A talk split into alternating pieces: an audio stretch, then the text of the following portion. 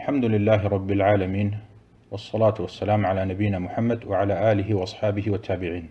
Alles Lob gebührt Allah und Frieden und Segen seien auf unseren Propheten Muhammad. Ich möchte über einige Punkte sprechen.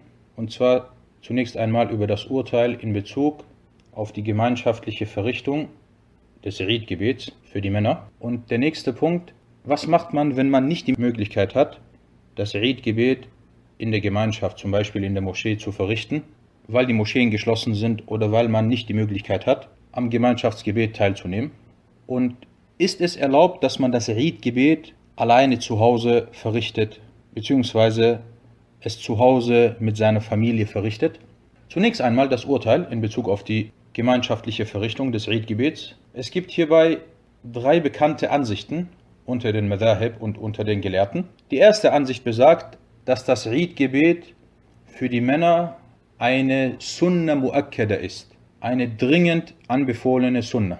Und das ist unter anderem die Rechtsschule von Imam Malik und Imam Ash-Shafi'i.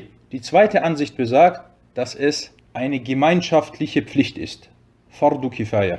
Und das ist die Rechtsschule von Imam Ahmed. Und die dritte Ansicht besagt, es ist eine individuelle Pflicht, Fardu Ain. Und das ist die Rechtsschule von Abu Hanifa und eine Ansicht von Imam Ahmed. Und dieser Ansicht folgte auch Imam Ibn Taymiyyah. Und jede Madhab oder jede Ansicht hat seine Beweise. Na, was machen wir jetzt? Das ist der nächste Punkt. Wenn man das Eid-Gebet nicht in der Moschee oder in der Gemeinschaft verrichten kann. Hierbei gibt es eine Überlieferung, die Imam al-Bukhari in seinem Sahih-Werk als Mu'allaq überliefert hat. Er sagte, وأمر أنس بن مالك مولاهم ابن أبي عتبة بالزاوية فجمع أهله وبنيه. Anas ibn Malik, er lebte in der Nähe von Al-Basra, der irakischen Stadt, aber er wohnte außerhalb der Stadt. Und es heißt in dieser Überlieferung, dass er nicht am Eid-Gebet teilnehmen konnte, dass er das Gebet verpasst hat, aufgrund der Entfernung.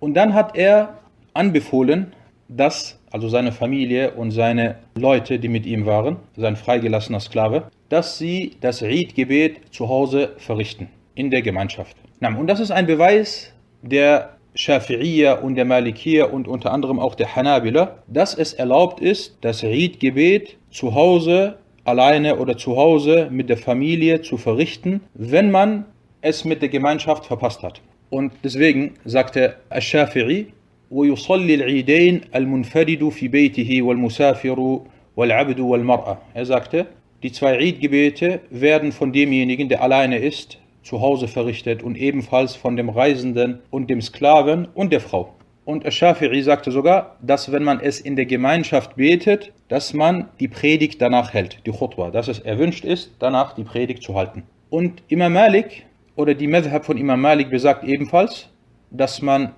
das Eid-Gebet zu Hause verrichten kann, aber ohne die Khutbah zu halten. Und ähnliches erwähnte auch Ibn Rajab al-Hambali in Fath al-Bari und er führte als Beweis die Überlieferung von Anas ibn Malik an und deswegen sagte er, dass das eine Riwaya über Imam Ahmed ist.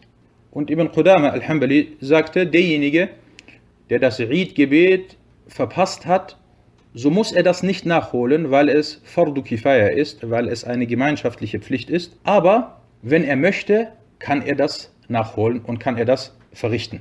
Und in einem anderen hanbalitischen Fiqh-Buch heißt es, und das ist Sharh Muntah al-Iradat, heißt es, und es ist erwünscht für denjenigen, der das Eid-Gebet verpasst hat mit dem Imam, dass er es am gleichen Tag nachholt vor dem Mittag. Also am Vormittag soll er es verrichten. Und hier sagte er, وَيُسَنُّ und es ist erwünscht. Von daher, schlussfolgernd, das Eid-Gebet kann in dieser Zeit zu Hause verrichtet werden. Man kann es alleine zu Hause beten oder mit seiner Familie in der Gemeinschaft. Und wer möchte und nach der schafiritischen Madhab geht, kann danach auch die Khutbah halten. Oder er betet es, ohne die Khutbah zu halten, so wie es die malikitische und auch die hambalitische Madhab sagt. Und wie wird das Eid-Gebet verrichtet?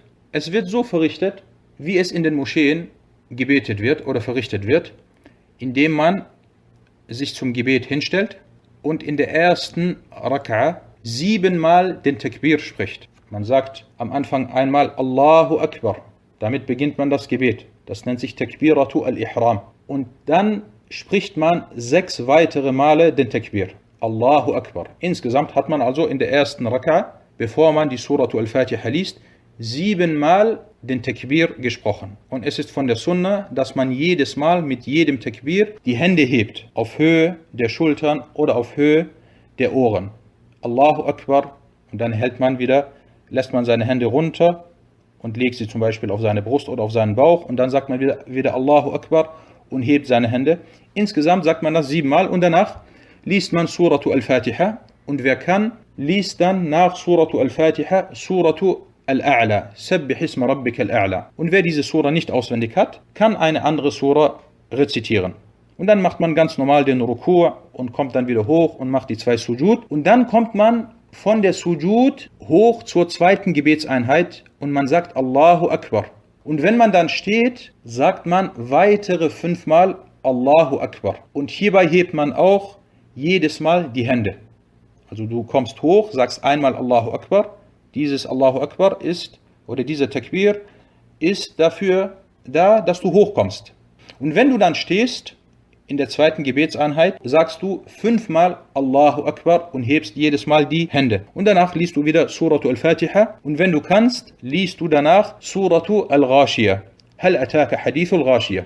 Wer dazu in der Lage ist, oder du liest eine andere Sura und danach betest du ganz normal weiter, indem du die Ruku' machst und die Sujud und den Tashahud sprichst. Du hast dann zwei Gebetseinheiten verrichtet. Na, das ist kurz und knapp die Art und Weise, wie man das Eid-Gebet verrichtet. هذا والله تعالى أعلم